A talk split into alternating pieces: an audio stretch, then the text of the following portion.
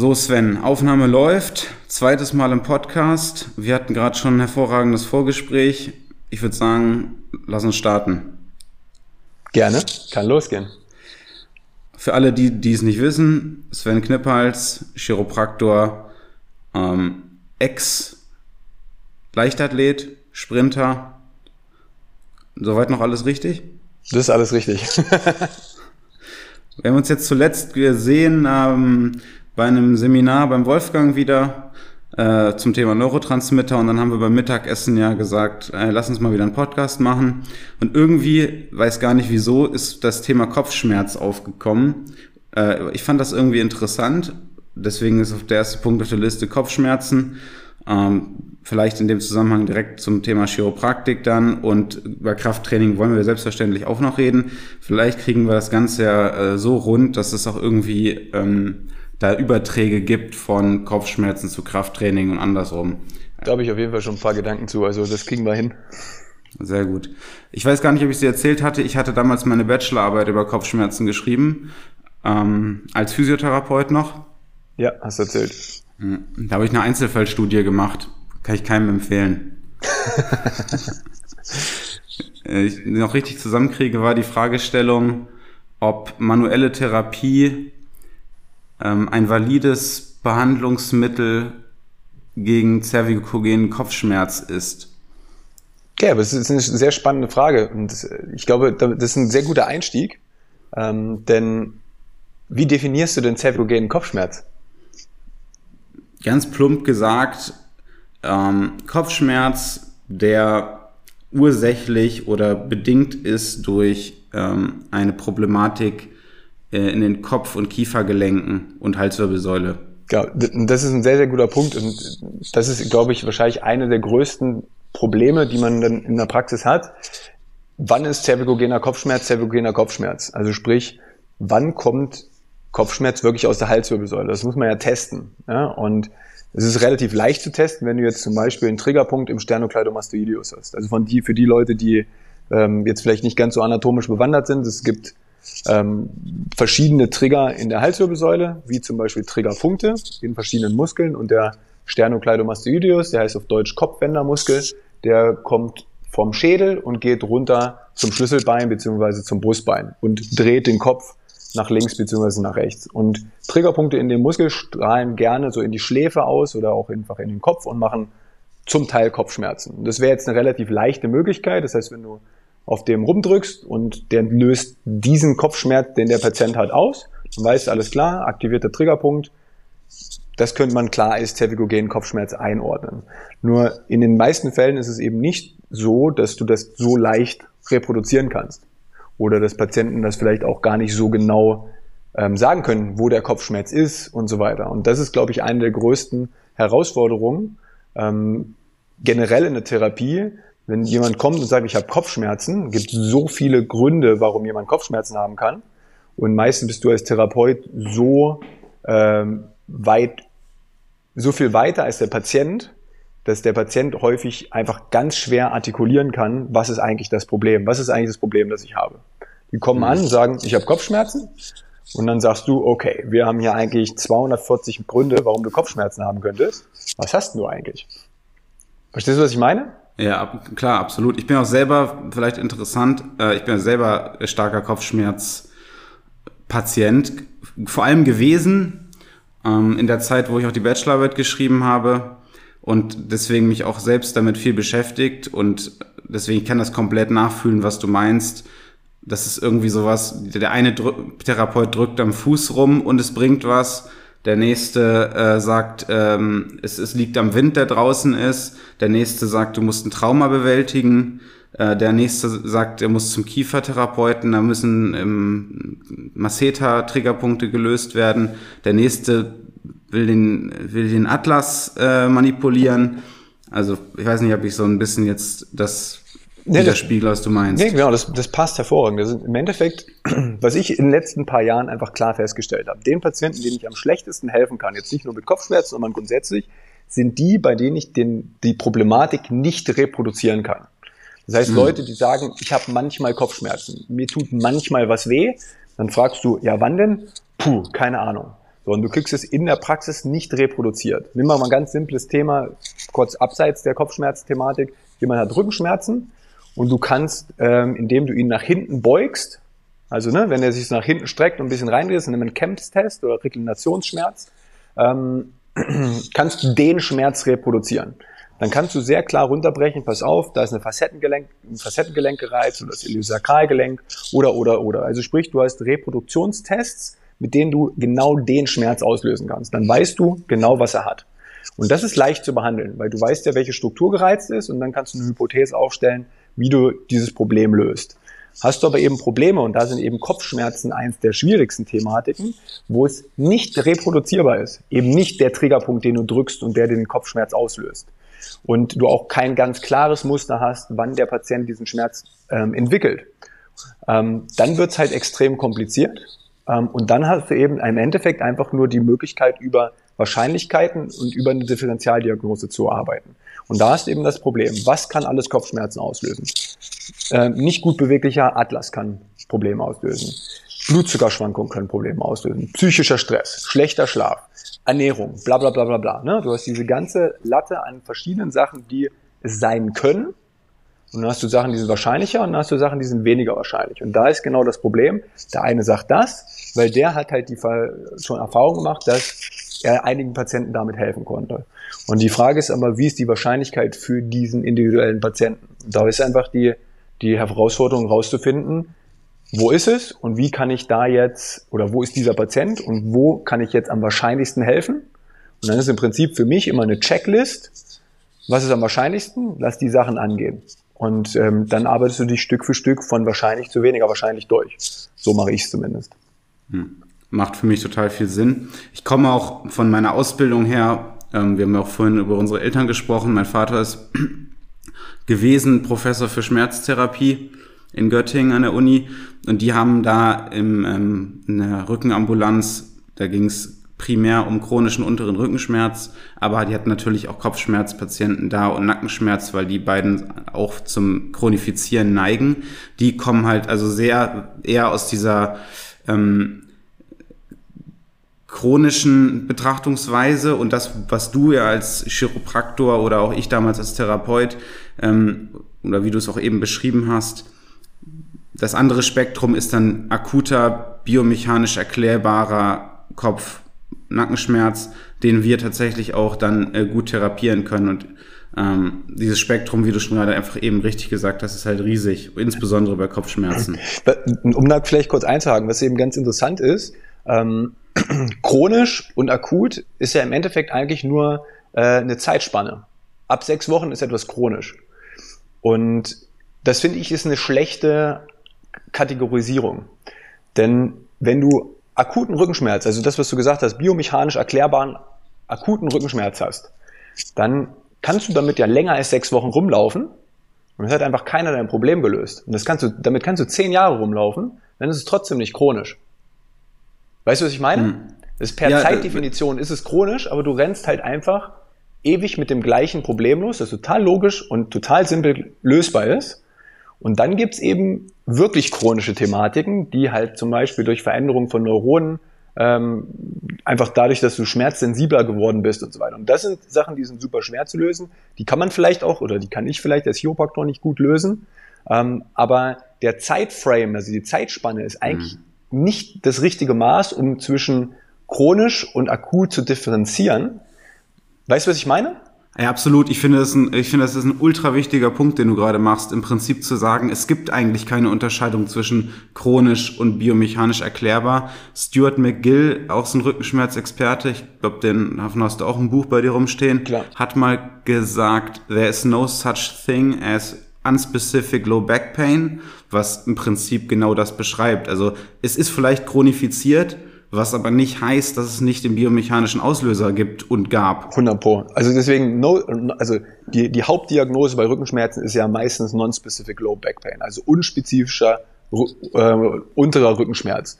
Und meine Definition davon ist einfach, das ist absoluter Bullshit. Das heißt, es ist nicht ordentlich genug untersucht worden. Es gibt immer einen Grund. Es gibt nicht unspezifisch.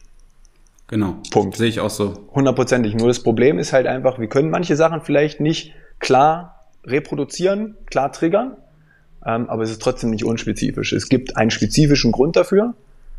Punkt. So, und jetzt kommen wir zu diesen Gründen. Das klingt gut. Wollen wir mit den leichten Gründen anfangen? Leicht ist, geht mir immer, geht mir immer runter wie Wasser. Gut, also im Endeffekt, wenn wir, wenn wir zum Thema Kopfschmerz zurückkommen ähm, wollen, ähm, haben wir mit Sicherheit Triggerpunkte in der, in der Halswirbelsäule, die einen Einfluss haben können ähm, auf Kopfschmerzen. Sternocleidomastoideus ist da wahrscheinlich einer der häufigsten. Dazu noch die Suboccipitalmuskulatur, also sprich die Muskulatur, die die Halswirbelsäule mit dem Schädel verbindet. Auf der, also da, wo auf der Kopfrückseite sozusagen der Schädel zu Ende ist. Das sind, das sind, denke ich, die beiden Muskelgruppen, die am häufigsten Kopfschmerzen aufgrund von Triggerpunkten entwickeln. Und dann wäre das letzte eben wirklich alles so rund um den Kiefer. Masseter würde ich eher als selten einordnen, aber sowas wie der laterale Pterygoideus, der dann schon eher. Das heißt, das wären sozusagen die, die Weichgewebsthematiken, die für mich in Frage kämen. Ähm, und dann hast du ähm, Kopfgelenke, also sprich den ersten und den zweiten Halswirbel und das Kiefergelenk mit Sicherheit auch. Aber die stehen wiederum extrem in Relation zum, zur kompletten Wirbelsäule beziehungsweise zum, zum kompletten Bewegungsapparat. Also sprich, wenn du eine Beckentorsion hast, die dann über die Wirbelsäule kompensiert wird, dann ähm, hast du natürlich auch ein Spannungsthema ähm, bis hoch in die Halswirbelsäule, was dann aber kein Problem in der Halswirbelsäule ist, sondern einfach nur die Halswirbelsäule muss dann ausgleichen. Und das ist mhm. eben auch eine Sache, die du in der Chiropraktik relativ häufig siehst, dass Patienten auf die erste oder zweite Behandlung unabhängig jetzt davon, ob ich die Halswirbelsäule behandle oder nicht, mit Kopfschmerzen reagieren. Und ähm, das ist für mich eben ein ganz guter Indiz. Das würde man in erster Instanz als negativ einordnen, ja, dass du halt, ich sage jetzt mal, du behandelst das Becken, ein Patient hat gesagt, ja, ich hatte danach total Kopfschmerzen. Und ähm, da sagst du erstmal, uh, das ist ja schlecht. Aber ich sehe das eher als gut, weil dann weiß ich, okay, wir haben wahrscheinlich auch ein Problem in der oberen Halswirbelsäule. Oder umgekehrt ist es ja eben auch so, können wir als Chiropraktoren oder können wir als Therapeuten überhaupt Kopfschmerzen behandeln? Und wenn ich Kopfschmerzen auslösen kann, dann bin ich auch in der Lage, sie dann auch zu lösen. Hm. Du warst gerade eben relativ lange weg. Vielleicht kannst du deinen letzten Satz nochmal wiederholen. Oh, das ist schlecht, sorry. Also für mich war der, der Punkt, ähm, ich kann oder es passiert manchmal, dass Patienten auf eine chiropraktische Behandlung oder generell auf Behandlung mit Kopfschmerzen reagieren. Und dementsprechend ist für mich ist auch relativ klar, wenn ich Kopfschmerzen mit einer Behandlung auslösen kann, bin ich auch in der Lage, Kopfschmerzen zu lösen durch eine Behandlung.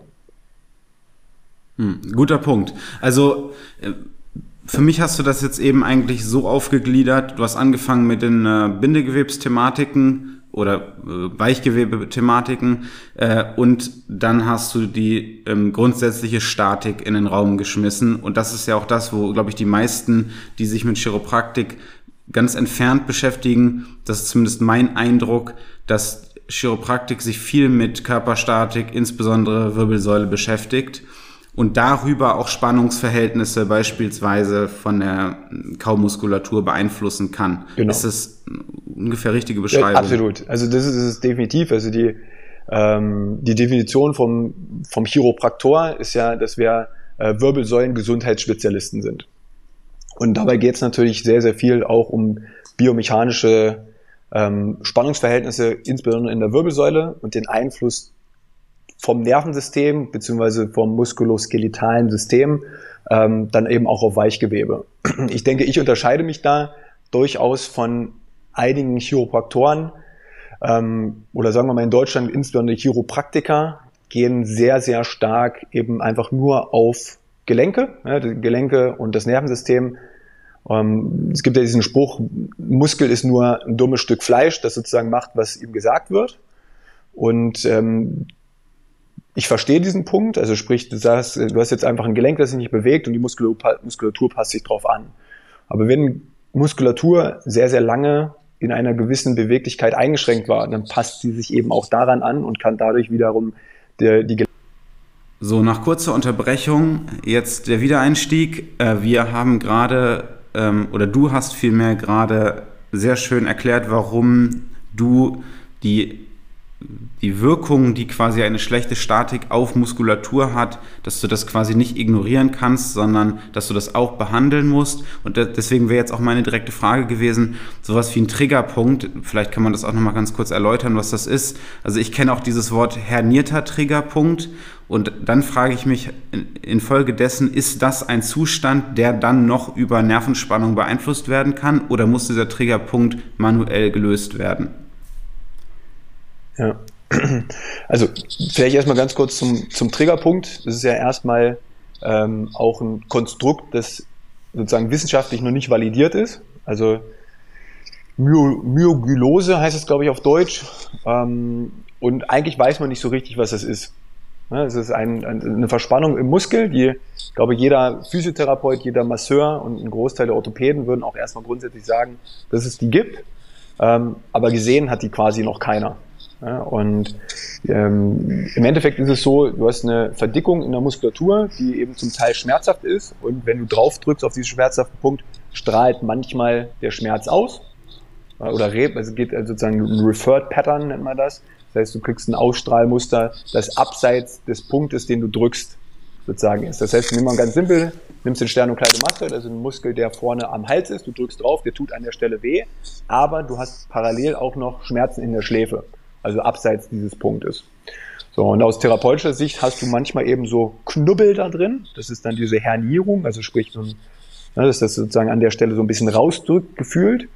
Ähm, und der, deine Frage war jetzt ja, muss ich den drücken, um den zu lösen? Und äh, da würde ich sagen, manchmal. Ja, das heißt, äh, es gibt einfach verschiedene Möglichkeiten. Jetzt kannst du eben von zwei Seiten gehen. Du kannst einfach sagen, ich drücke diesen Punkt. Und wenn der Schmerz dann weg ist, nachdem du den gedrückt hast, dann musst du wahrscheinlich Strukturen drumherum nicht mehr lösen. Und umgekehrt könnte ich jetzt sagen, gut, ich behandle, ich sage jetzt mal den Occiput und den Übergang Brustwirbelsäule, Halswirbelsäule oder Schlüsselbein, also sprich Ansatz und Ursprung. Und wenn dann die Spannung weg ist, dann brauche ich den Triggerpunkt nicht drücken. Also da gibt es, denke ich, wie immer viele Wege, die nach Rom führen. Ähm, von daher kann ich da jetzt nicht genau sagen, wie, wie die richtige Behandlungsthematik dafür ist. Hm, ich denke, es ist manchmal einfach ein bisschen Trial and Error. Ähm, aber am Ende kannst du halt einfach von beiden Seiten rangehen und ich weiß jetzt nicht, welche mhm. besser ist. Wahrscheinlich ist es einfach abhängig davon, was das Problem ist ähm, oder was die Ursache ist. Wenn sich der Triggerpunkt entwickelt hat, weil du vielleicht immer am Computer so sitzt, dass du äh, mehr in eine, eine Richtung guckst. Und dadurch ist dieser Muskel einfach viel häufiger aktiv im Gegensatz zur anderen Seite und bildet dadurch den Triggerpunkt. Dann ist vielleicht die Lösung eher, den Triggerpunkt zu lösen. Und dann lösen sich vielleicht auch dadurch Blockaden in der Halswirbelsäule. Wenn das Problem aber in der Halswirbelsäule entstanden ist, weil du vielleicht irgendwie im Kopf irgendwo gegengerannt bist oder, oder, oder, ähm, dann muss es vielleicht eher über die Halswirbelsäule mhm. lösen. Aber das ist jetzt rein hypothetisch. Ist, ist jetzt auch an der Stelle nicht, nicht die Frage, was die jetzt die, die Lösungen für einzelne Probleme sind. Ich glaube, das, was wir hier ganz schön abbilden, ist, ähm, dass wir Probleme bekommen können, jetzt am Beispiel von des Kopfes, durch eine, eine negativ äh, beeinflusste Statik, also Statik Körperhaltung, die sich halt über den Tag aufbaut, über die Sachen, die wir halt so tun. Also es ist ja genau wie mit dem Sport, wenn du ähm, welchen Sport man das auch immer nehmen will, wenn man jetzt Powerlifting macht, als, als relativ simple Sportart, Bankdrücken, Kniebeugen, Kreuzheben, ähm, oder meinetwegen auch, um es noch weiter zu vereinfachen, nur Bankdrücken, dann beeinflusst man ja auch seine Statik insofern, dass man halt sehr starke Innenrotatoren und ähm, Schulterflexoren bekommt und äh, Ellenbogenstrecker. Und dieses, diese Haltung oder diese Aktivität, der muss man dann sozusagen, wenn daraus Probleme entstehen, entgegenwirken, beispielsweise über Chiropraktik oder und zum Beispiel mit Krafttraining, was dem entgegenwirkt. Ja, Absolut. Darf ich vielleicht noch ganz kurz einhaken? Äh, du hast eigentlich eingeleitet mit, welche Möglichkeiten gibt es denn sozusagen, Kopfschmerzen zu entwickeln? Jetzt sind wir wieder sehr stark auf biomechanische und myofasziale Thematiken eingegangen. Ähm, aber die anderen Sachen, und da kommen wir eben dann halt auch zum Thema Krafttraining oder wie wir uns eigentlich auch kennengelernt haben, eben über Sachen, die wir im YPSI, also bei Wolfgang wo Unsold im Endeffekt auch lernen, ähm, dass eben zum Beispiel Dinge wie Blutzuckerregulation Kopfschmerzen auslösen können. ähm, dass sowas wie ein B-Vitaminmangel Kopfschmerzen auslösen können. Und ähm, denke, das ist vielleicht ein Thema, auf das wir jetzt noch mal ein bisschen eingehen können. Ähm, welche Sachen sind denn abseits von biomechanischen Phänomenen, beziehungsweise ähm, welche Sachen können denn vielleicht auch biomechanische Phänomene abseits von manueller Therapie beeinflussen? Und ähm, da kommt man natürlich dann auch wieder erstmal übergeordnet in das Thema, was ist denn eigentlich Kopfschmerz? Und dann haben wir natürlich auch nochmal das ganz große Feld Migräne. Und ähm, da denke ich, ist es eben ganz interessant, dass man über Lebensstilmodifikationen eben, glaube ich, auch einen ganz, ganz großen Einfluss auf Kopfschmerzen hat. Ähm, und da ist dann eben die eigentliche Arbeit des Therapeuten sehr limitiert, ja, weil als Therapeut, als Physio, als Chiropraktor, als Osteopath ähm, kannst du eben sehr gut Gelenke beeinflussen, Weichgewebe beeinflussen. So, wenn das Problem der Kopfschmerzen aber einfach kein Zervigogener ist, dem Patient ist ja am Ende eigentlich wurscht, ähm, was du machst. Dem, dem möchte einfach nur geholfen werden. Und das ist, glaube ich, der, der Grund, ähm, warum ich mich in dieser Richtung sehr viel weiterbilde, weil es eben eine sehr große Menge an Patienten gibt, die einfach Kopfschmerzen haben, die nicht von der Halswirbelsäule, die nicht durch Statik, die nicht durch myofasziale Thematiken ausgelöst werden. Inwieweit, also was, was würdest du da als Punkte sehen, wo du sagst, hier, das sind auf jeden Fall Sachen, die man, die man sich auch nochmal angucken muss?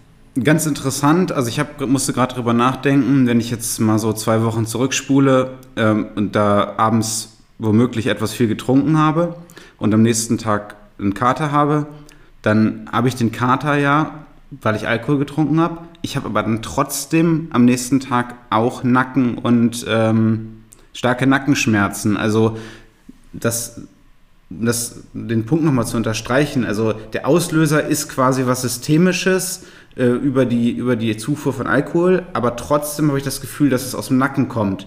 Also was ja, aber den Rest der Tage, wo ich keinen Alkohol getrunken habe, hat sozusagen mein Nacken keinen Kopfschmerz ausgelöst. Also diese, dieses Zusammenspiel und das, was daraus ja entsteht, ist, dass du ähm, am Beispiel von Kopfschmerzen, wie du es gerade gesagt hast, du hast halt verschiedene Faktoren. Ich glaube inzwischen, dass das Thema Blutzuckerschwankungen wahnsinnig groß ist. Ähm, damit einhergehend auch ein, ein niedriges Cortisol-Level ähm, also wenig Produktion von Stresshormonen, äh, niedriger Blutdruck. Und ich vermute, dass das Gehirn unterversorgt ist an äh, allen möglichen Dingen, die es braucht und deswegen halt Schmerzen auslöst.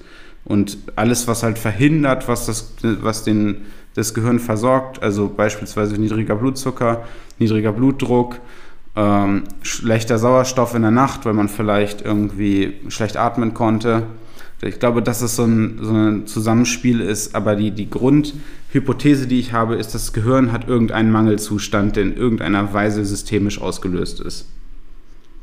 Ja, das kann ich hundertprozentig unterstreichen. Ich würde allerdings ähm, nicht sagen zu wenig, sondern ich würde sagen, sowohl zu wenig als auch zu viel in jegliche Richtung ist immer ein Problem. Ich sehe es einfach grundsätzlich so, dass in der Biologie Dinge immer auf Glockenkurven sind. Das heißt, du hast, ne, du hast eine ansteigende Kurve und dann wieder eine absteigende Kurve. Und irgendwo in dem oberen Bereich, also in der Mitte dieser Kurve, ist der Optimalbereich. Und bei zu wenig ist ein Problem, bei zu viel ist ein Problem. Nehmen wir mal ganz simpel Cortisol. Zu wenig Cortisol, du kommst nicht in die Gänge. Zu viel Cortisol, du bist permanent überreizt. Und Cortisol, nehmen wir ein ganz simples Beispiel, verengt Gefäße, wenn du zu viel hast. Dadurch kriegst du eine Mangelerscheinung. Du hast zu wenig Cortisol, Dinge werden nicht vernünftig transportiert und du hast auch wieder ein Problem.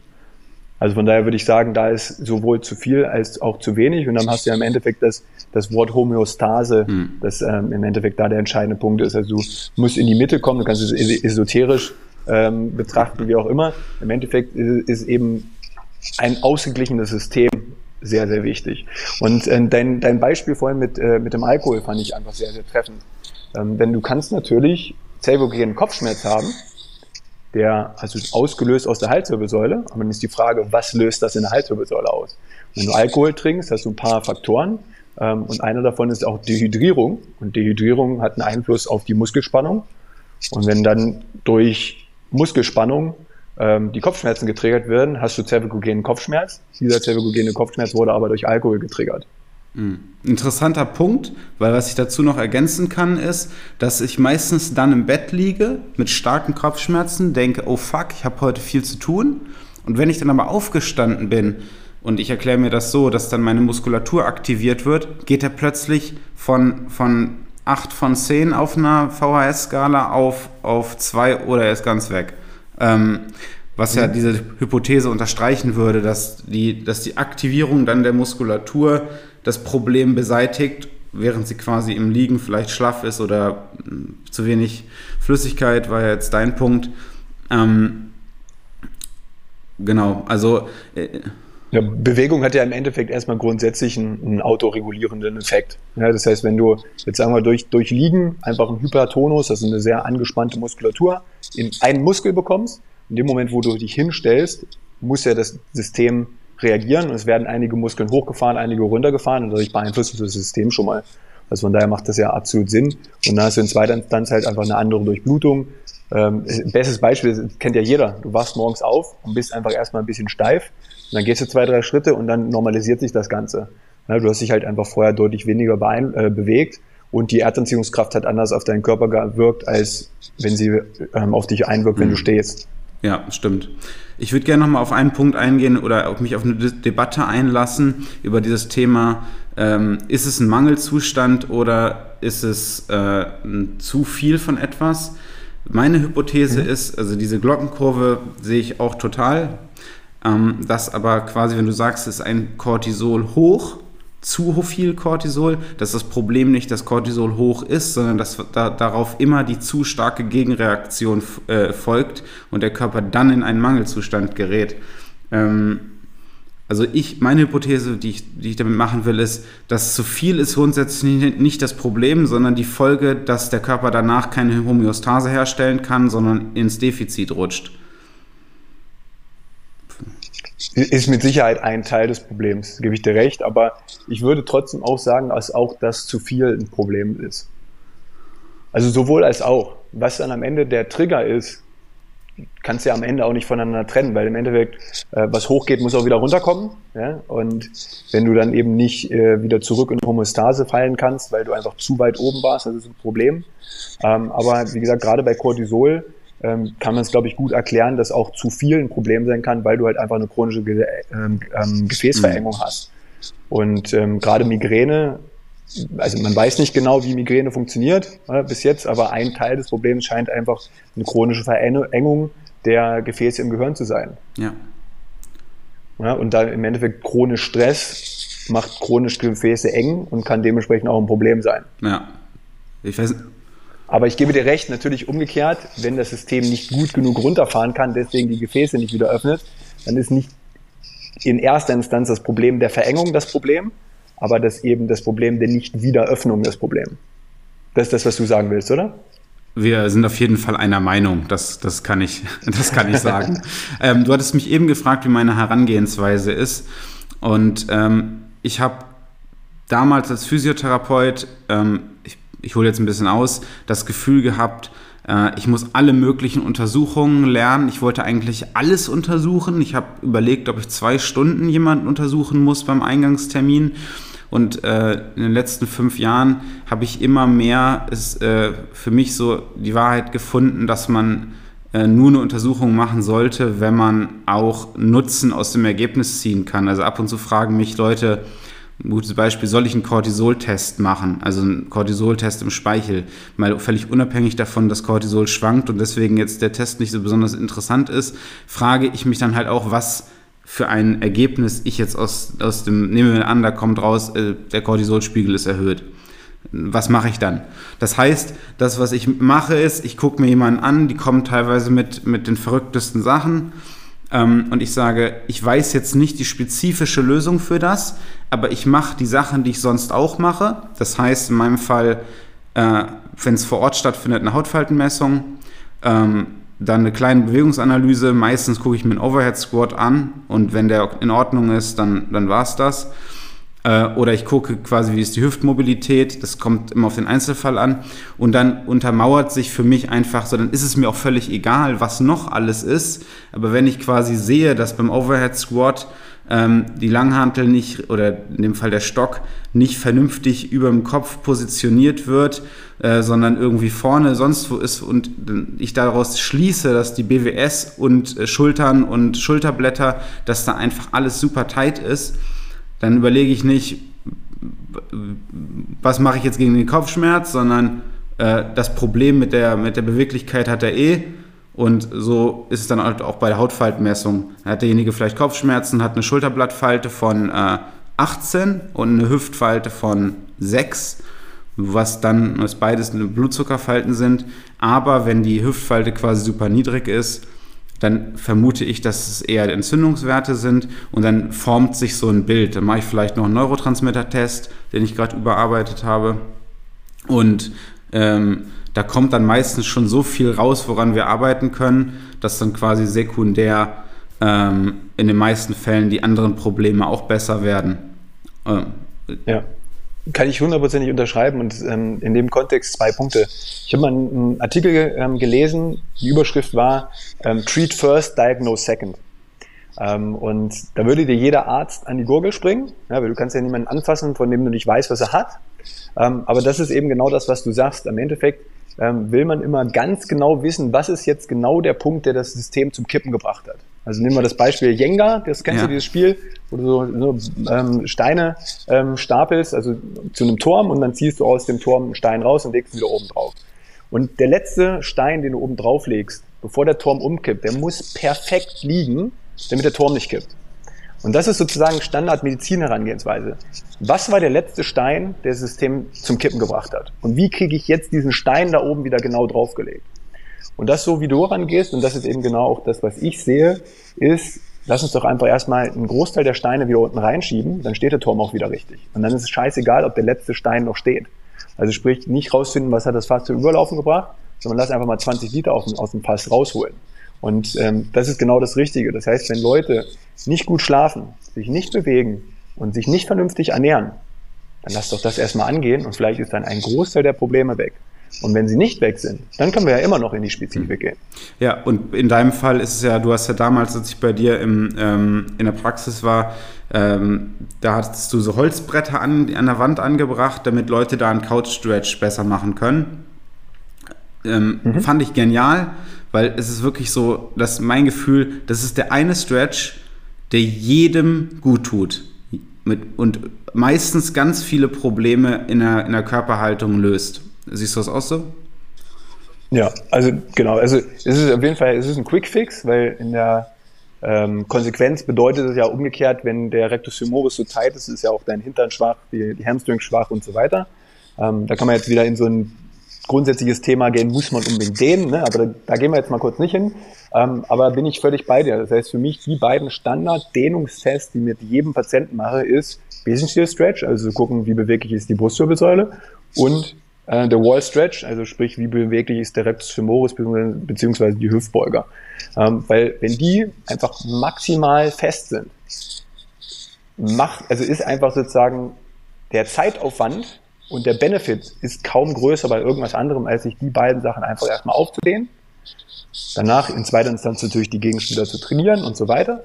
Aber der Benefit davon ist so groß, ähm, dass ich eben zum Teil auch manchmal denke, als Chiropraktor, ich denke mir manchmal, wie sinnlos ist Chiropraktik bei manchen Patienten oder wie sinnlos ist Therapie bei manchen Patienten, weil klar kann ich die jetzt hier ganz toll hinstellen und kann mir auf die Schulter klopfen, wie, wie toll ich das jetzt hingekriegt habe. Es wird aber nicht halten, weil die so schwach sind oder weil sie so viel anderen Quatsch machen, ähm, dass ich da wirklich manchmal denke, so, oh, es ist so, so nutzlos mhm. sozusagen. Ja, Verstehst du, was ich meine?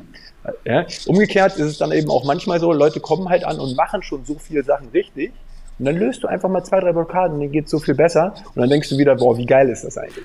Ja, es ist dieses Wechselspiel, was du gerade beschreibst, ne? Der, der ultra starke, der aber wahrscheinlich äh, der blockierte Wirbel hat, die du dann lösen kannst und halt die überbewegliche, die du, ähm, die du einfach die du dann wieder erstmal kräftigen musst. Aber das ist ja vielleicht auch wirklich das Schöne, was ich dann bei euch auch in Leipzig sehe, dass ihr quasi für beide, beide Personen habt ihr die optimale Lösung da. Also Personal Training Gym und Chiropraktik, äh, Chiropraktorpraxis.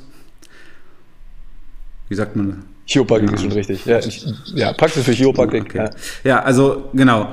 Ähm, wie sind wir da jetzt hingekommen? Das war im Prinzip die, die, die Frage, was gibt es noch alles auf der Chat, diese Checkliste, die du am Anfang erwähnt hast.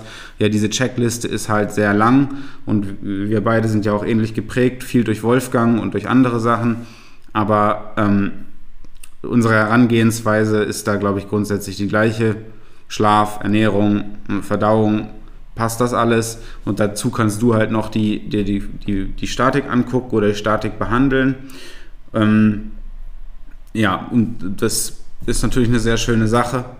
Äh, bräuchte ich hier vielleicht in Hamburg auch jemanden, wo ich die Leute hinschicken kann? Vielleicht kannst du da wen empfehlen? Ja, kann ich auf jeden Fall. Ähm, sind sind ähm, zwei Chiropraktoren, einmal Efe Göckpina, ihr Chiropraktor, und dann Jonas Mucha, Chiropraktik.hamburg. Ähm, sind beides ähm, Kollegen von mir. Ähm, von daher, die, die kann ich fachlich auf jeden Fall empfehlen.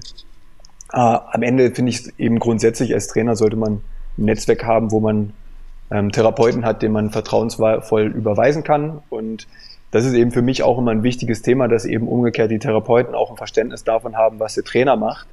Ähm, weil das ist natürlich auch so eine Sache, die die man immer mal wieder feststellt, dass eben, sagen wir, Weltanschauungen oder Anschauungen von Problemen Patienten auch hart verwirren können. Ja, was du vorhin schon mal gesagt hast, dann kommt halt einer an und äh, der, der wollte, ah, da musst du unbedingt Kiefer machen und auf gar keinen Fall Krafttraining, das macht ja nur alles fest. Ähm, und äh, mit solchen Leuten zusammenzuarbeiten ist dann einfach echt schwierig. Und dass man sich da einfach die, die Kompetenzen absteckt und sagt, pass auf, der Trainer kümmert sich darum, dass du, ich sage jetzt mal ganz plump, dich gerade trainierst, ausgeglichen trainierst und der Therapeut kümmert sich darum, dass die Sachen, die fest sind, eben auch ein bisschen locker gemacht werden. Und da kann man, glaube ich, sehr gut Hand in Hand arbeiten. Und ob das jetzt eben ein Chiropraktor ist, ein Chiropraktiker, ein Osteopath, ein Physiotherapeut, ist dann am Ende vielleicht nicht zwangsweise egal, aber am Ende für den Patienten muss es jemand sein, der für das Problem passt.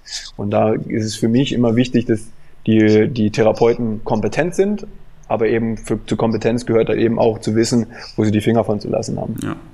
Ich, da jetzt nicht zu sehr in das Thema reingehen, aber ich, das, was du gerade beschrieben hast, war jetzt gerade letzte Woche bei mir so ein Fall, wo ich lange mit mir gehadert habe, weil eine Kundin von mir, die ich nur ernährungsberatungsmäßig betreue, ähm, hat ähm, von ihrem Personal Training erzählt, was sie woanders nimmt und ich muss dann, dann habe ich mir das ganz genau angehört, habe auch lange nachgefragt, bevor ich dann was dazu gesagt habe.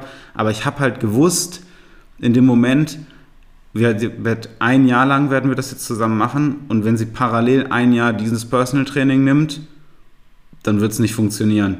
Also man kann, man, es gibt viele Sachen, die ich durchgewunken hätte, aber ich weiß, das war ja das, was du im Prinzip gerade auch so ein bisschen beschrieben hast. Also es gibt halt. Okay, kannst, du, kannst du das Problem mal konkret benennen? Also was, was war das Problem? Ja, völlige Überforderung der Person. Also ähm, so ein, so ein Hau drauf Training im Prinzip. Ähm, ja, ich auch jetzt, ich könnte jetzt genau sagen, was sie gesagt hat, was sie machen, aber sie ist halt zwei Monate im Training. Sie machen ähm, rumänisches Kreuzheben vom Podium, also damit sie noch weiter runterkommt ohne jegliche Vorbereitung für den unteren Rücken vor, vorweg und äh, schwere Box-Squats. Ähm, mhm. Und ich habe halt in beiden Punkten und, und ihr Knie tut weh. Und dann sage ich halt so, kein Wunder, wenn du bei einem Box-Squat, weil der Weg kürzer ist, mehr Gewicht bewegen kannst. Und äh, also wenn du halt, wenn du das so aus einer, aus einer ähm, Range-Perspektive betrachtest, äh, du trainierst Gelenke meistens, wenn viel Zug auf dem Gelenk ist. Also beispielsweise den, die Patellasehne wird halt primär äh, in der tiefsten Position trainiert, das muss ich dir ja nicht sagen. Die braucht den Zug, um kräftiger zu werden. Wenn du halt in der Midrange trainierst, bei so halben Squats, da wird halt wenig an der Patellasehne, äh, da kommt da viel Spannung, wenig Spannung drauf und äh, der Muskel wird stärker, aber das Gelenk nicht. Und so destabilisiert man halt Gelenke. Das ist ja die alte Weisheit von Wolfgang oder auch von Charles Poliquin gewesen. Oder auch die von jetzt vom Knees Over Toes Guy. Da basiert ja im Prinzip sein, ganzes, sein ganzer Erfolg drauf, dass er diese Range-Thematik verstanden hat. Und äh, ihr Problem war halt, sie konnte meine Intervalle nicht machen, weil ihre Knie beim Joggen wehgetan haben. Aber, und dann habe ich halt nach, angefangen, nach diesem Personal Training zu fragen. Und es ist halt eine massive ja. Überforderung für sie gewesen. Das hat sie aber auch selber gespürt. Ja. Sie hat aber gedacht, das muss sich so anfühlen. Ja. ja, das ist ja das Schwierige. Am Ende ist eben ähm, kurzzeitiger Erfolg versus langfristiger Erfolg. Das ist ja das eigentliche Problem. Kannst ja ein äh, anderes Thema, wenn du jetzt Patienten hast oder Kunden hast, die halt eine extrem hypokalorische ähm, Ernährung fahren, also sprich, die gehen irgendwie auf 1000 Kalorien am Tag, ähm, dann nehmen die natürlich super schnell ab und sagen, boah, ist richtig gut. Aber umgekehrt weißt du halt, wenn du das länger durchziehst, das, äh, dann kippt das System irgendwann und dann, ähm, dann funktioniert gar nichts mehr. Ja? Und da eben dann den erstmal sozusagen am Anfang nicht diesen großen Boost mitzunehmen, macht einfach total Sinn, weil du langfristig dadurch viel bessere Erfolge hast. Aber den Patienten davon zu überzeugen und den Kunden davon zu überzeugen, ist natürlich relativ schwer, weil er natürlich die, die kurzzeitigen Vorteile erstmal mitbekommt und dementsprechend wird er dem anderen Trainer dann klar recht gegeben. Mhm. Die wird jetzt kurzfristig erstmal echt krasse Gewichte bewegen. So, und dann sagt sie, oh, ist ja super, ich werde viel, viel stärker. Bis dann halt das Knie so dolle wehtut, dass du nicht mehr trainieren kannst. Ja. Es ist, äh, es, es ist halt gen genau das und ähm, der, das, was wir ähm, ja beide machen, aber da können wir jetzt gleich drauf zu sprechen kommen. Ich bin einfach jetzt äh, wirklich in den letzten zwei Jahren, habe mich halt maximal für das Thema Structural Balance ähm, angefangen zu begeistern. Also ich war, mir schon immer klar, wie wichtig es ist, aber ich schreibe inzwischen für die Crossfitter bei uns im Gym eigentlich nur noch Structural Balance Pläne, weil die teilweise so monsterstark sind. Also mal ein Extrembeispiel zu nennen, 150 Kilo Power Clean, aber keine, keine 15 Kilo Hantel bei der Back Extension halten können. Ja, ja perfekt. Das ist, das ist ein schöner Punkt, den, den ich sowieso ganz gerne bespreche in dem Kontext. Denn ähm, was hältst du in diesem Kontext von Rotationsübungen? Das finde ich jetzt nämlich eine Sache, an der ich mir im Moment noch ein bisschen die ähm, Zähne ausbeiße. Ähm, Krafttraining ist per se sehr linear, das heißt hoch runter und ähm, also Push-Pull in welche, welche Richtung auch immer. Aber du hast halt kaum rotatorische Komponenten und dann hast du eben zum Teil auch noch Übungen wie sowas vielleicht, ich nenne jetzt mal ein Parloff Press oder Suitcase Carries, Farmer Walks, also Dinge, die Rotation oder Neigung verhindern. Und das ist ein Thema, den, wo ich noch einen Knoten im Kopf habe, denn ich bin der Meinung, der Körper muss rotieren, muss in der Lage sein, rotieren zu können. Natürlich brauchst du in erster Instanz immer erstmal eine stabile Basis. Also wenn du eben in alle Richtungen rotierst, ohne es kontrollieren zu können, kriegst du Probleme. Das heißt, eine Stabilisation ist erstmal für mich sehr, sehr wichtig. Aber umgekehrt bringst du Rotation beim Training rein. Rotatorische Komponenten. Gute Frage. Also ich würde sagen, noch vor vier Jahren ja. Da war ich so ein bisschen, ähm, kam ich aus dieser ähm, PNF-Richtung. Da hat mich PNF, also das Fachwort weiß ich schon gar nicht mehr, aber da geht es viel um diese dreidimensionalen Bewegungen. Und das Ganze findet auch viel im Functional Training statt. Die haben sich da wahnsinnig hier von PNF abgeguckt. Er sagt die PNF was?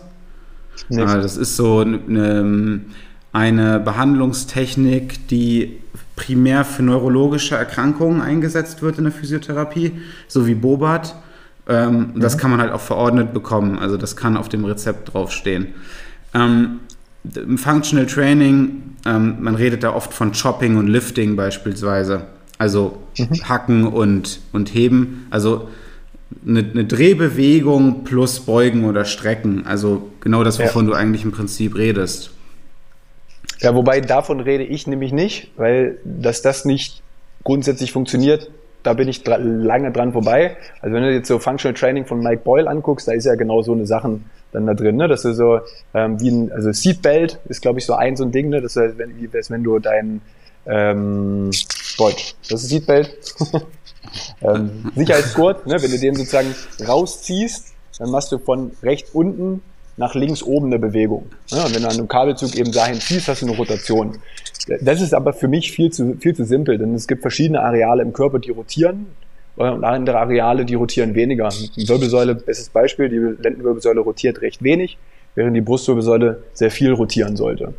Und da bin ich eben an dem Punkt, dass ich sage, okay, du brauchst erstmal als Basis eine stabile Lendenwirbelsäule, 45 Grad Back Extension. Du musst in der Lage sein, Hip Hinge zu machen zu können. Du musst in der Lage sein können, deine Hüfte von der Lendenwirbelsäule zu trennen. Also sprich, dass sie die Hüfte streckt und die Lendenwirbelsäule isometrisch stabilisiert wird. Und darauf kann man dann rotatorische Komponenten aufbauen.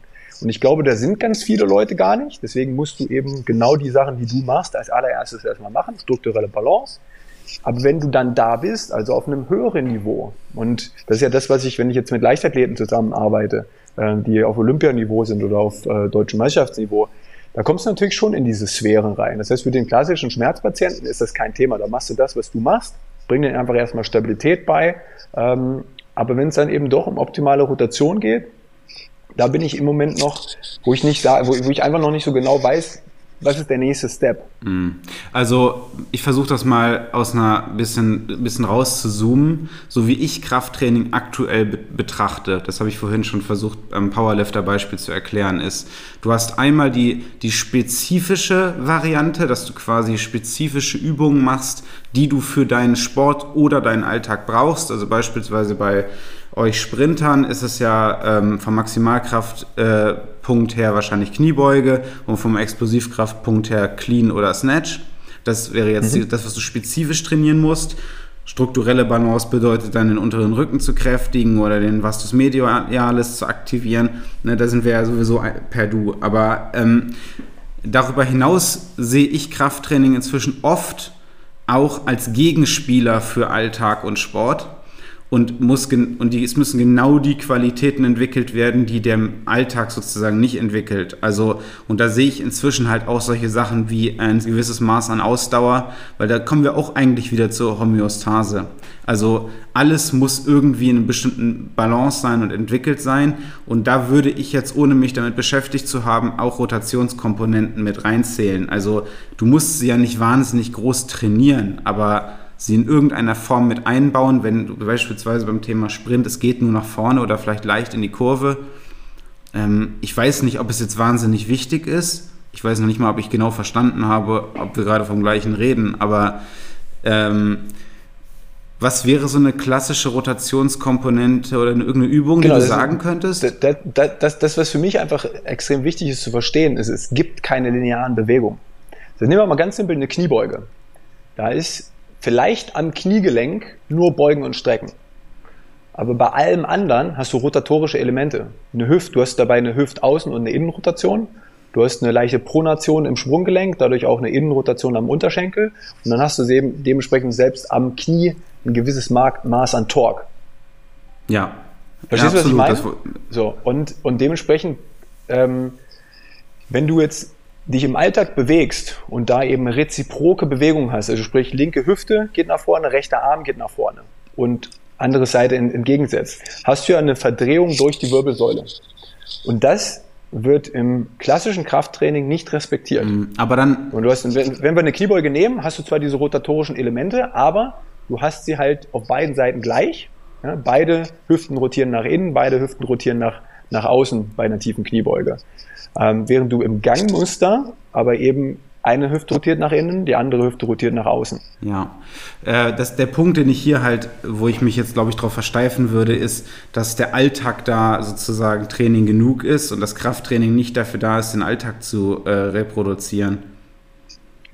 Jein, aber das Ding ist ja auch eben umgekehrt, würde der Alltag das produzieren, hättest du kein Problem. Und da bist du eben wieder bei dem Thema, du willst dem Körper das geben, was er nicht hat. Und deswegen, das ist der Knoten, den ich im Moment im Kopf noch mhm. habe. Ich glaube, diese rotatorischen Elemente müssen auch im Krafttraining etabliert werden, müssen ein Teil des Krafttrainings sein. Vielleicht nicht in allererster Instanz, aber früher oder später. Und da, wie gesagt, mit rotatorischen Elementen meine ich nicht, ähm, dass du eben so Chops und ähm, was war das andere? Puls? Nee, aber du weißt, was ich meine, ne? Also, dass du nicht diese rotatorischen Thematiken am Kabelzug machst, sondern wenn man jetzt zum Beispiel, nehmen wir mal Bankdrücken, dass du zum Beispiel mit einer Kurzhantel ähm, alternierend drückst. Also sprich, dass du, du, du machst nicht ähm, Bankdrücken mit beiden Armen hoch, mit beiden Armen runter, sondern du machst Kurzhantel, hältst die Kurzhanteln oben und lässt mit einer Hand ab, gehst wieder hoch, machst mit der anderen Hand hoch. Weil du ja zum Beispiel bei der Bewegung ähm, drücken mit dem Arm hast du ja auch die rotatorische Komponente des Schulterblatts um den Brustkorb herum. Verstehst du, was ich meine? Ja, ich, ich verstehe was genau, was du meinst, aber ähm, ich frage mich, ob das, ob wir nicht versuchen, in dem Moment versuchen, ich wüsste jetzt ehrlich gesagt niemanden, wo ich jetzt quasi, ich weiß gar nicht, wie ich sagen soll, also man hat ja sowieso schon so viele Probleme mit den Leuten, die man bewältigen muss. Also ich, ich, ich nee, suche aber, aber, nicht nach dem nächsten Level für, für neue, neue Probleme. Na, ich, ich schon, weil, ähm, weil ich ein bisschen wen anders ähm, betreue. Zu mir kommen, wenn ich jetzt in der Praxis vor allem sehe, da kommt keiner mit der Aufgabe, ich möchte 220 Kilo Bankdrücken machen. Sondern da kommen Leute mit, ich habe Schmerzen. Und wenn ich halt sehe, der Schultergürtel ist nicht gut genug ausgeprägt, und jetzt mache ich mit denen Ruder mit Seil zum Hals. Das ist eine überragende Übung. Können die alle nicht, sind sie alle super schwach. Es kommt aber das Problem dabei, dass du Links-Rechts-Asymmetrien hast. Und ich mache das jetzt ja schon lange und ich sehe einfach, dass ich mit Ruder mit Seil zum Hals die zwar besser bekomme, aber die Links-Rechts-Asymmetrien sich nicht angleichen. Ja, okay, das ist ein, das jetzt, jetzt können wir, darüber können wir reden. Ähm, sehe ich, obwohl man ja auch absichtlich das Seil aus zwei Gründen einsetzt. Ähm, zum einen, weil man damit halt mehr Range of Motion erzeugt, aber zum anderen, weil es ein Stück weit eine Unilateralität ermöglicht, nur ein Stück weit. Ja. Ja. Aber es gibt natürlich für alle guten Übungen auch die Übungen, die das Problem noch besser lösen. Und so wäre es jetzt zum Beispiel beim Rudern mit Seil zum Hals der Liatzos Race. Oder meinetwegen ähm, ein Trap 3 Race oder du kennst die Übungen, oder? Genau, aber, aber das ist eben ein relativ guter Punkt. All diese Übungen, nein, Trap 3 Race, wenn du es einarmig machst, eben nicht, aber all diese Übungen sind eher, du streckst bei beiden Armen gleichzeitig und du streckst die Brustwirbelsäule gleichzeitig. Aber im Alltag, im eigentlichen Leben hast du diese Doppelüberstreckung nicht. Mm, okay. Du hast die eine Seite Beugung, die andere Seite Streckung. Und ich glaube, dass das Nervensystem so gestrickt ist, dass es eben eigentlich reziprok denkt. Und wenn du das überschreibst mit einer bilateralen Ansteuerung, also einer Überstreckung auf beiden Seiten, dann respektierst du sozusagen die Neurologie nicht und kannst vielleicht Probleme nicht lösen. Ja, verstehe. Also ich, ich würde das Ganze, im, ich, ich sehe das hundertprozentig, jetzt sehe ich es hundertprozentig wie du. Ich meine Herangehensweise bei, bei struktureller Balance ist sozusagen ähm, Step 1, da geht es nicht um die Rotationskomponente. Jetzt wenn wir, bleiben wir jetzt bei Schultergürtel. Dann ist es quasi der Aufbau des, des oberen Rückens und die Streckfähigkeit der Brustwirbelsäule, Überrudern mit Seil zum Hals, wo du ja auch sehr stark so die, die Bewegung der Schulterblätter nach hinten mit, mit forcierst und äh, Nackendrücken. Und das nächste Level ist dann ja ähm, solche Übungen für die, für die genannt nach Wolfgang Schultergrundschule, aber die werden ja auch äh, mit Absicht, normalerweise, andere Leute machen das ja immer mit beiden Armen gleichzeitig, aber ja. wir haben das ja, oder ich habe das damals beim Wolfgang auch immer einseitig gelernt, genau aus diesem Grund, damit nämlich die Brustwirbelsäule mitdrehen kann, damit der, die, die Rippen sich in eine Richtung mitbewegen können, vielleicht auch aus dem Grund, weil es sonst keinen Übertrag auf den Alltag hat. Ja, also deswegen, ich, ich glaube auch, dass du eben so hierarchisch vorgehen musst. Du musst erstmal hinkriegen, dass sie erstmal eine gewisse Grundkraft haben. Aber dann denke ich schon, ist es eben immer abhängig davon, was das Anforderungsprofil ist. Weil wenn ein Crossfitter halt einfach ballern muss, dann, also ich glaube nicht, dass du Crossfit und optimale Alltagsbewegung in Einklang bringen kannst. Und ich glaube auch nicht, dass du 100 Meter Sprint 100 Meter Sprint äh, also auf Elite-Niveau ist dysfunktional, obwohl Sprinten schon mal eigentlich total nah an Funktionalität des Körpers ist. Mhm. Aber ist halt ein absolutes Extrem. Da sind wir wieder bei der Homöostase. Ja. Ähm, aber wenn das Anforderungsprofil des Patienten eben ist, ich möchte schmerzfrei sein, dann ist es eben nicht extrem, sondern dann ist es eben die Homöostase. Und da geht es dann vielleicht nicht darum, ähm, 80 Kilo Nackendrücken zu machen, sondern wenn die halt einfach vernünftig mit, ich sag mal, leerer Stange und äh, vielleicht vielleicht 20, 30 Kilo eben Nacken drücken können, ist vielleicht dann der nächste Step eben nicht das hochzuziehen oder in einen Modified Bass zu gehen, sondern vielleicht ist das nächste Ziel, einfach rotatorische Komponenten kontrollieren zu können. Das mag sein. Was ich, ähm, also ich stimme dir natürlich hundertprozentig zu, äh, dass die, die Ziele bei Alltagsleuten komplett andere sind. Ich habe nur festgestellt, dass selbst derjenige, der mit Schmerzen kommt, schneller aus den Schmerzen rauskommt, wenn er auch einen Grund findet, einen positiven Anreiz im Sinne von nicht von etwas weg, sondern zu etwas hin. Oder wie in einer Beziehung, ich trenne mich nicht, weil ich mich trennen will, sondern weil ich frei sein will für was Neues. Jetzt im übertragenen Sinne im Training. Ich dachte, ich komme, um meine Schmerzen zu lösen und auf einmal entwickle ich eine, eine Begeisterung für Sport und Training. Und dann sozusagen direkt schon einen Schritt weiter zu gehen und zu sagen, ah, guck mal, wir können hier richtig was, was, wir können hier äh, das viel weiterentwickeln, als dich nur aus diesem, also ich hatte gerade ein Beispiel, das war ein Radiologe, den ich äh, trainiert habe, der hat immer davon geredet, ich will nur, dass mein Knieschmerz weggeht. Und dann habe ich gesagt, ich verstehe dich, das machen wir auch, aber äh, wenn der Knieschmerz weg ist, dann brauchst du halt eigentlich schon das nächste Ziel, weil sonst wird, du, du fällst ja sonst immer wieder zurück, weil wenn der Schmerz weg ist, dann, dann äh, tust du das ja automatisch nicht mehr, was du getan hast, um ihn wegzukriegen. Verstehst du ungefähr, was ich meine? Ja, 100 Pro, 100 Pro. Wenn der einzige äh, Motivator der Schmerz ist, hörst du auf in dem Moment, wo der Schmerz weg ist und dann wird der Schmerz wiederkommen. Genau. Ja, 100 Pro. Aber ich muss noch mal ein kleines Stückchen wieder zurückgehen, weil ähm, ich, ich glaube, wir sprechen einfach von unterschiedlichen Ebenen. Das heißt, ein Patient kommt oder Kunde kommt und der hat Schmerzen.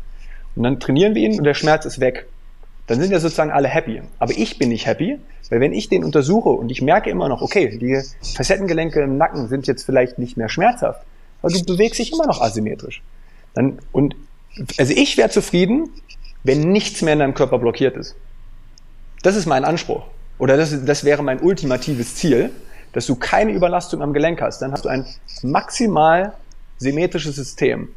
Und ich sehe halt, dass du mit dem ganz klassischen Krafttraining zwar überragend die Grundschule und von mir aus auch die ähm, fünfte bis achte Klasse schaffst, aber Abitur ist rotatorische Komponenten, beziehungsweise die Frage ist, möchte jemand dann wirklich das Abitur schaffen? Weil wenn du eben 100 Meter Sprinter bist auf Elite-Niveau, wirst du in eine Asymmetrie reingehen müssen. Wenn du Crossfitter bist, wirst du in eine Asymmetrie reingehen müssen. Aber wenn das Anforderungsprofil des Kundens eben eben nicht diese Extreme sind, sondern eben ein ausgeglichenes System, dann glaube ich, musst du nicht mehr vom langen Nackendrücken zum Modified Sots Press gehen, sondern vom langen Nackendrücken was anderes machen. Sven? Ja. Der letzte Punkt war nicht drauf, vom ah, Nackendrücken zum. Okay, ich habe gesagt, ähm, wenn, wenn der Anspruch eben nicht das Extrem ist, dann ist es nicht vom Langhand Nackendrücken in den Modified Sots Press zu gehen, sondern dann ist es eben die Aufgabe, dann etwas anderes zu machen. Ja. Und wa was auch immer das ist, das, das kann ich, habe ich noch nicht, das weiß ich noch nicht. Ähm, ich glaube, es sind rotatorische Komponenten, Komponenten aber wenn nur Maximalkraft ja. alles lösen würde, dann, dann, also so leicht ist es leider nicht. Ja, das, das, ich, ich weiß nicht, ob wir uns verstanden haben, aber ich glaube, das, was du meinst, ist das, was ich grundsätzlich mit Structural Balance über diese klassischen Sachen hinaus meine. Also, was ich auch ganz schön finde, sind die ähm, Structural Balance Standards von ATG. Und da sehe ich schon rotatorische Komponenten, die du halt meinst. Also zum Beispiel gibt es da den Standard, dass du mit einem, äh, einem Seated Good Morning also quasi auf einer Bank sitzend, ähm, komplett mit, äh, mit den Bauchmuskeln ähm, auf die Bank kommst. Ja. Und da hast du natürlich bei dieser, äh, bei dieser eigentlichen Hüftbeugung schon, wie du es gesagt hast, eine massive Rotationskomponente. Ja. Ja, und äh, ein anderer, anderes Beispiel wäre, ähm, wäre halt dieser, der, der, der Split Squat, aber ohne Erhöhung des Vorfußes ja. und dann mit dem Ziel halt äh, ne, Oberschenkel bedeckt die Wade komplett und das hintere Bein ist auch nahezu gestreckt und berührt ja. nicht den Boden. Und das ist ein sehr, sehr gutes Beispiel, denn diese Variante ist reziprok. Die eine Hüfte beugt maximal, die andere Hüfte streckt maximal. Wenn man jetzt nur das, das Hüftgelenk anguckt. Während aber zum Beispiel der Seated Good Morning nicht reziprok ist. Also sprich nicht links-rechts verdreht.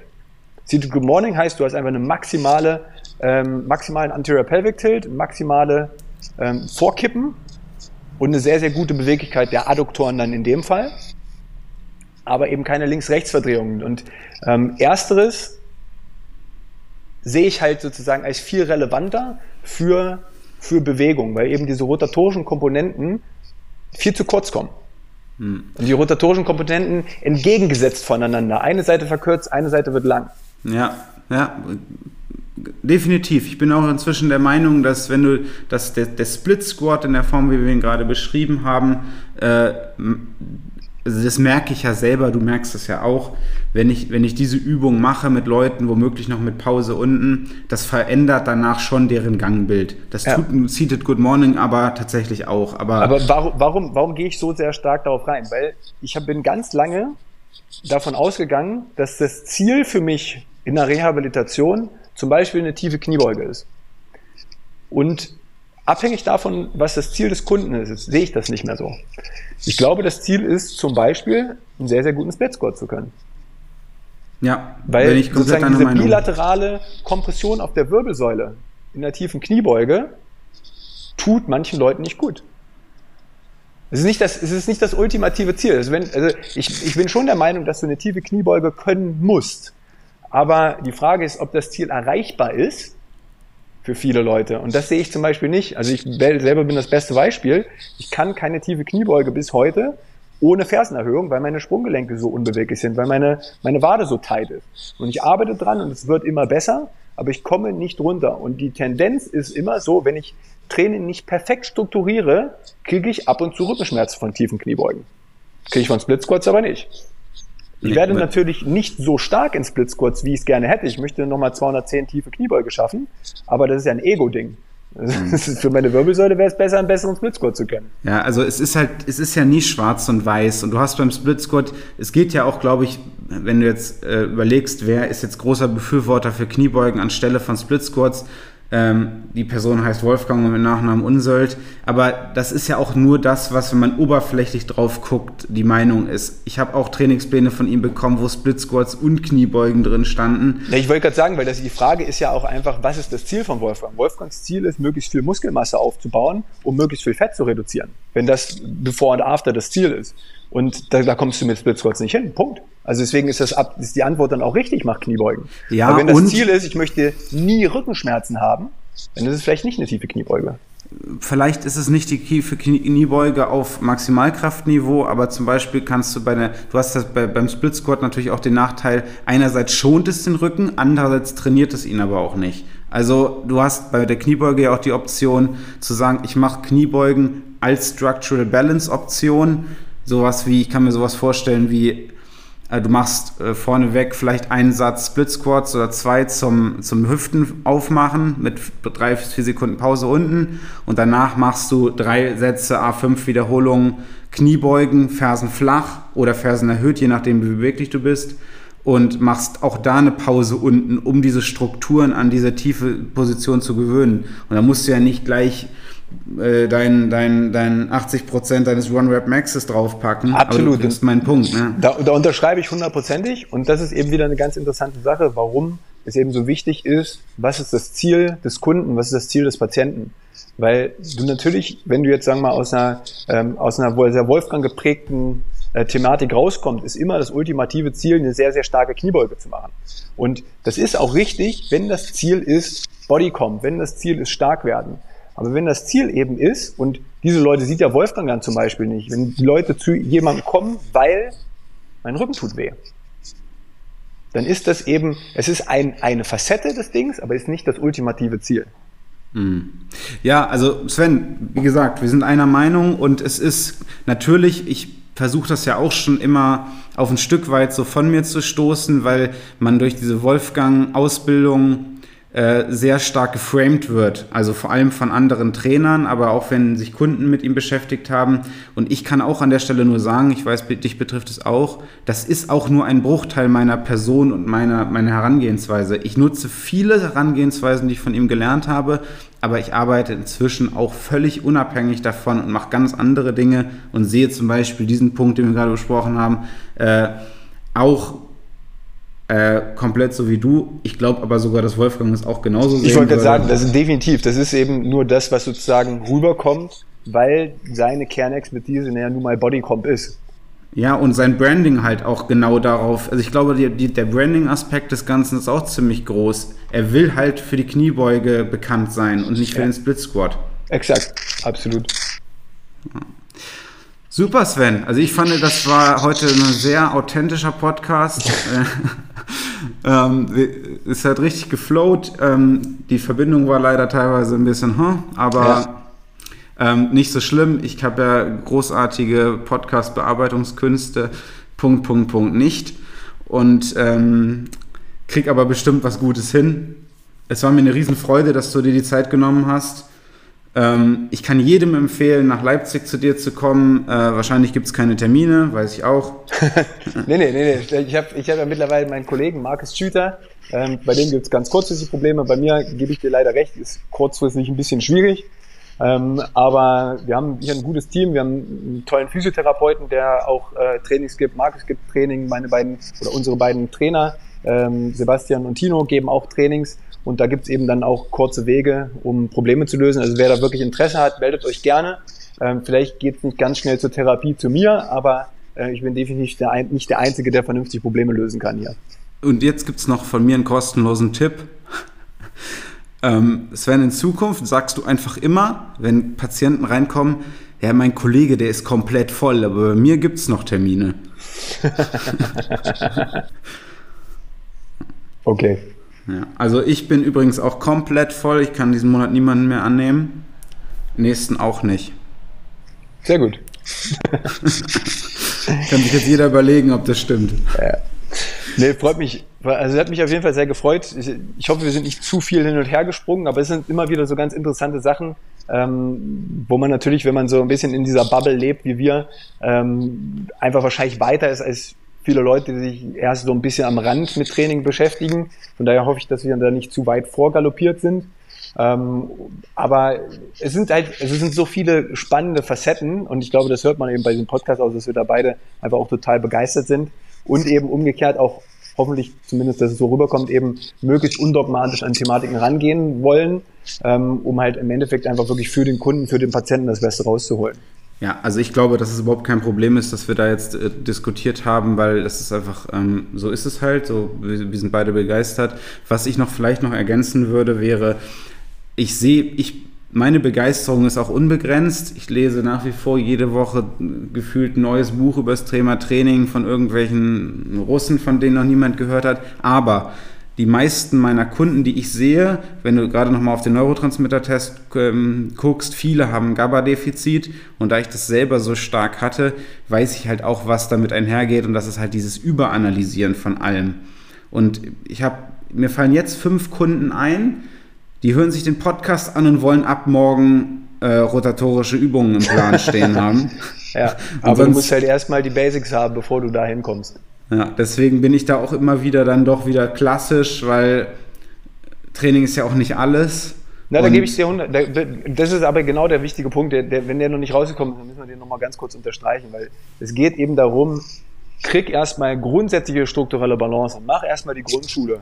Und wenn wir dann noch nicht da sind, dann können wir uns die Spezifik angucken. Dann können wir uns über rotatorische Komponenten Gedanken machen. Dann können wir Neurochemie optimal beeinflussen. Aber wenn du nicht schläfst, geh erstmal früher ins Bett. Ja. Und das klingt zwar unsexy, aber es ist gar nicht so unsexy. Man kann auch geil aussehen, wenn man noch in der Grundschule ist. Absolut, hundertprozentig. Deswegen, also für viele Leute ist das ultimative Ziel die Grundschule. Mhm. Ja, 100 Pro. Das war das Wort zum Sonntag. Sehr schön. Max, vielen Dank, hat mir sehr viel Spaß gemacht. Mir auch. Ciao, ciao. Ciao.